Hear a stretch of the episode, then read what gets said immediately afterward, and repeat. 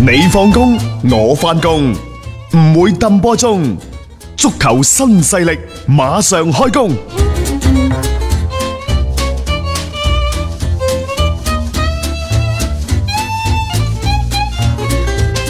講起英超呢，今年最令人驚喜嘅球隊係李斯特城。嗯，就算打到而家為止，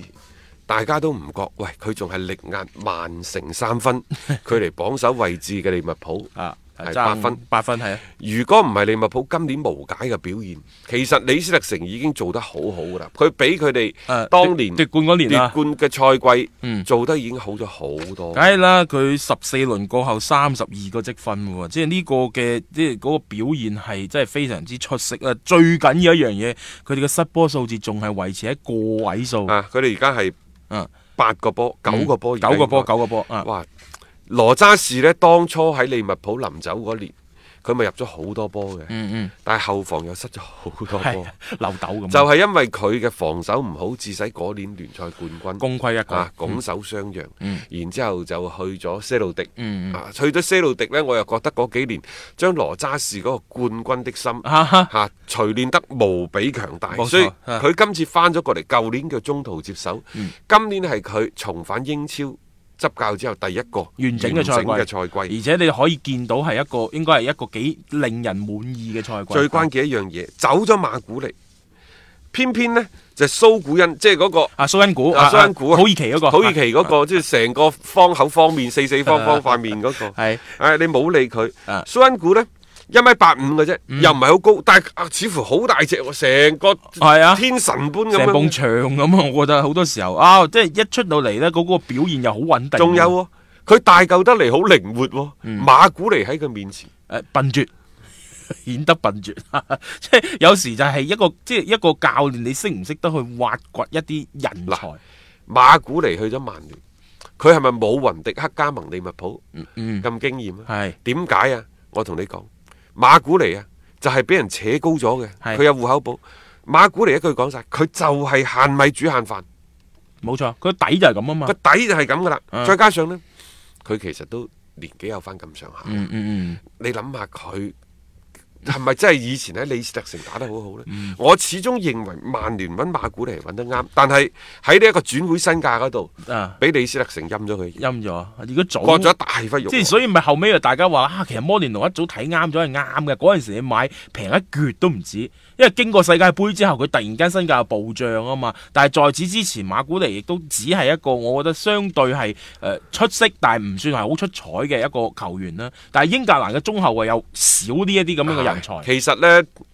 呢、個羅渣士無非翻咗李斯特城之後就解決咗兩個問題，就係、一前一後。呢、個係亦都係足球嘅攻防嘅精髓所在。嗯後邊呢就係、蘇恩古，嗯前邊呢係華迪。華迪啊，係啊華迪年過三十，當然佢已經宣布退出英格蘭國家隊啦，就嗯專注打聯賽。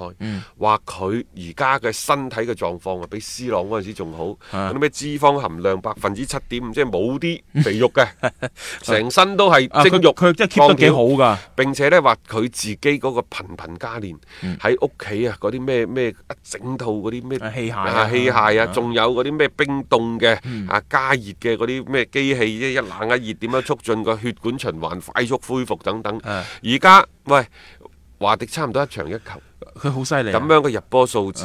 一路喺度保持緊。仲有一樣嘢我好服阿華迪嘅一樣嘢，就係佢喺場上邊嗰種咧，就永遠都係奔跑住嘅嗰一種嘅狀態，永遠都唔會係放棄嘅。嗯關鍵係俾佢揾翻當年雲尼尼帶住佢哋。啊，嗰衝種擊感英覺超啊，冠軍嗰種感覺，啊仲要佢而家就好似一隻狐狸咁樣吊住你利物浦。嗯啊，你幾時就嚟係㗎 一有啲咩甩碌啊因嘅為㗎啦。佢唔存在太多嘅咩板凳深度嘅問係啊題，佢又唔使打歐冠。如果有所放棄嘅話，連英格蘭足總杯放棄埋，嗯佢就獨沽一味做聯賽，一個禮拜就打佢一兩場，好好調整啊咁。係啊，希望利物浦唔係嗰只即係比較蠢嘅雀啊，俾人氹一氹啊，跌一嚿肉落嚟嗰種。同埋誒羅渣士呢，而家就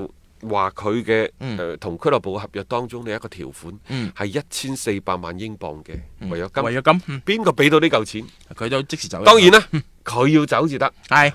佢唔想走，咁誒冇行嘅呢樣嘢，而且作為羅渣士嚟講，而家係一個好好咁證明自己嘅機會。我哪怕今年李斯特城最終你冇辦法攞冠軍啦，但係如果你個成績 keep 到咁樣的話呢，羅渣士你係攞呢個最佳教練呢，我覺得係實至名歸。即係佢可能比高普啊更加嚟得呢，就係、我水到渠成。當然最後可能都會俾冠軍嗰一位啦，但係羅渣士所執教嘅李斯特城啊，已經係俾到大家一個好驚豔嘅一個表現。我覺得已經足夠令到佢係上升到一個台階先。足球新勢力提示你，想了解更多賽事推介分析，請添加關注北單體育微信公眾號。北單體育公眾號無需注冊，一鍵辦理，及時了解各位專家老師嘅賽前臨場信息發布。接着嚟呢，我哋睇睇今晚嘅賽事吓。其實英超喺本周中呢，係開快車嘅。嗯，啊喺度仲有恭喜中國足球協會先啦，攞獎啊！草根係攞咗咁咩草根嗯啊足球足球貢獻貢獻獎啊獎亞足聯俾嘅。係好好好好，都係一個有關獎啊呢件事，聽日再同大家再慢慢講多兩句先啦嚇。好啊好啊誒講翻呢，就今晚英超聯嘅賽事，誒曼城作客會係對住班尼，嗯然之後水晶宮就會打班尼茅夫。嗯呢隊班尼啱啱喺主場上週末零比二脆敗俾水晶宮，嗱呢個就係水晶宮嘅特點啦。啊即係該贏嘅波佢贏佢晒贏晒係啊，該輸嘅波佢亦都唔係，所以今晚水晶宮仲有一捧㗎。 啊佢對嗰隊咁嘅班班尼尼茅茅夫，夫啊大家重點可以啊嗯先考慮下水晶宮。佢唔係話佢有幾多場連勝，而係今年佢個賽季嘅特質就係咁係樣就係咁樣樣。佢嘅能力又唔差啊，但係佢又去到某啲嘅場合啊，即係對於一強隊嘅時候呢，佢爭啲就係爭啲，唔夠打就係唔夠打。呢、個就係水晶宮一個，你可以話佢係比較正面嘅一個嘅走勢嚟啦嚇。咁、今晚其實對翻呢個班尼茅夫都可以留意下佢哋嘅表現。曼城係頭痕嘅，嗯因為喺啱啱過去呢十一個月，誒、呃佢哋打咗五場嘅賽事，嗯一勝三平、一負，係輸就輸俾利物浦，贏嘅就贏車路士。咁啊，其他嗰啲呢？當然啦，佢有兩場歐冠嗰度和咩亞特蘭大啊，嗯唔影響佢出線嘅沙特嗰啲就唔影響出線係嘅。但係和咗場紐卡素，相反係最遲。啊！上星期嗰下真係其實都幾打擊士氣嘅，都喺最後階段，強迪布尼一個咁靚嘅世界波完成咗一個嘅反超之後呢，啊咁瞬間又俾人追平翻啊，只話搬嚟呢，今年好難判佢，即係前年佢係打得好嘅，嗯非常之好，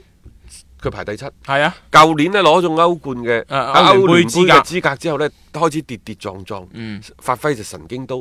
咁、後尾歐聯杯被淘汰出局之後呢，翻翻到聯賽又可以穩固下後方。嗯但係今年呢，好奇怪，呢種嘅神經刀嘅特質呢，又俾佢哋再揾翻出嚟。係即係佢可以輕鬆咁取勝咩韋斯咸不福特三比零、嗯四比零嘅大炒，又可以呢同樣嘅咩零比三、零比二啊輸水晶宮啊、脆敗啊輸石飛聯啊而嗰而啲。且大家發唔發覺搬嚟啲比賽而家係大開大合得好緊要。我講嘅唔一定話個場面，而係最終出隊嘅比分，一唔係佢大勝，一唔係嗱佢慘呢啲敗。波你咪難捉咯，啊，即係你唔知道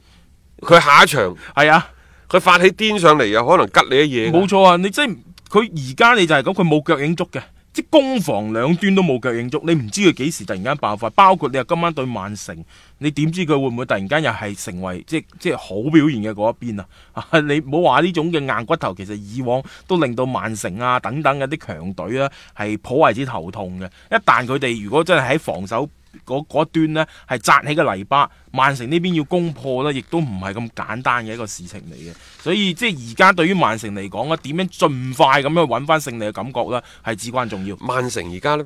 就係佢進攻嗰窿嘢開始俾英超嗰班嗯領隊們研究透咗。真係唔怕擺多三兩個後衞喺後邊，嗯五個唔夠擺六個嗱。今晚大治即係搬嚟嘅領隊啊，佢、一定會係咁做嗯冇錯㗎。就算我主場對住曼城擺大巴，全世界佢都咁打㗎啦，係係咯，咪？啊冇咩唔好睇啊！噶你。車路士嗰啲青春風暴想撲出嚟攻，又咪啊即最係後死得輸快。波係冇錯所以嗯即係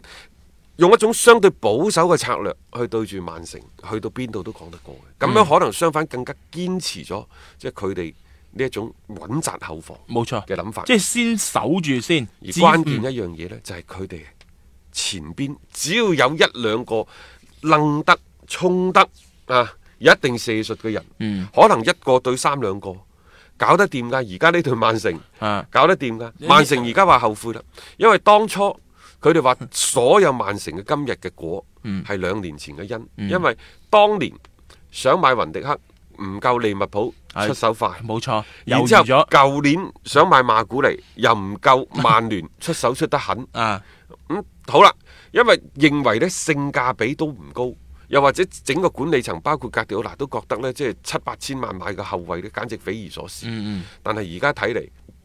當初佢哋唔買呢一個雲迪克，唔買馬古尼，咪揾咗拿破迪翻嚟嘅。係當初其實使咗五千幾萬冇錯。啊，嗯，但係拿破地又成日傷啦，係咁呢個你都用唔着，冇計。而家佢哋仲係以一個唔係好正選嘅搭配咧，去打呢個中後衞嘅位置，嗰種嘅隱患之大、弱點之明顯，其實好多球其隊實睇從到。拿破迪包括雲迪克嘅對比，仲係嗰樣嘢。貴嘅嘢唯一嘅缺點就係貴，貴咯，搬嚟嘅神經刀，又或者曼城而家嘅搖擺呢，其實呢場賽事唔係一個好嘅選擇。嗯相反水晶宮嗰啲呢，咁即係佢今年相反嘅表現係好穩定嘅，誒該贏嘅就贏，啊該輸嘅就輸。 ，OK 啊，咁啊睇睇最終嘅結果會係點啊吓，咁啊關於今晚咧比賽方面嘅一啲競彩嘅意見啦，我哋下面將時間亦都係交俾阿強哥啊。天天講競彩，日日有紅單。彩虹珠公眾號平台特約競彩講師李漢強，每日分享獨家觀點，更有進球數、波膽等精準猛料放送。玩競彩，先關注彩虹珠公眾號，紅單心水，天天放送。周中嘅英超呢就加開快車，咁啊我哋今晚呢同大家講講般尼同曼城嘅呢一場比賽啊，咁啊上星期嘅曼城呢就俾紐卡素呢就二比二逼和嘅，咁啊格迪奧拿呢遭遇咗近五場正賽當中嘅第四場不勝啊，唔單止呢誒俾利物浦呢拉開呢個積分差距，甚至連積分榜第二個位置呢都拱手讓咗俾李斯特城嘅，咁啊好彩呢歐冠小組賽呢就由於對手太弱啊，咁啊雖然接連犯錯，但係都可以提前獲得晉級，咁但係聯賽十四輪過後呢，落後榜首嘅利物浦呢，十一分咁多，要追翻真係唔係咁容易啊！咁、啊，曼城嘅呢一波低迷呢，要從上個月即係十一月初誒歐冠小組賽，曼城作客亞特蘭大講起啊！咁本來係一場冇咩懸念嘅比賽，咁結果呢，因為謝薩斯射失點球啦，咁跟住再有門將艾特神呢，就誒唔覺意鏟波呢，就受傷落落嚟咁樣，換上巴拉和呢，結果又因為準備不足咁導致呢就。誒、紅牌被罰落離場，導致嗰場比賽咧，曼城有成十分鐘時時間咁耐咧，係由後衞呢個和和利克咧係要頂呢個馬門將嘅位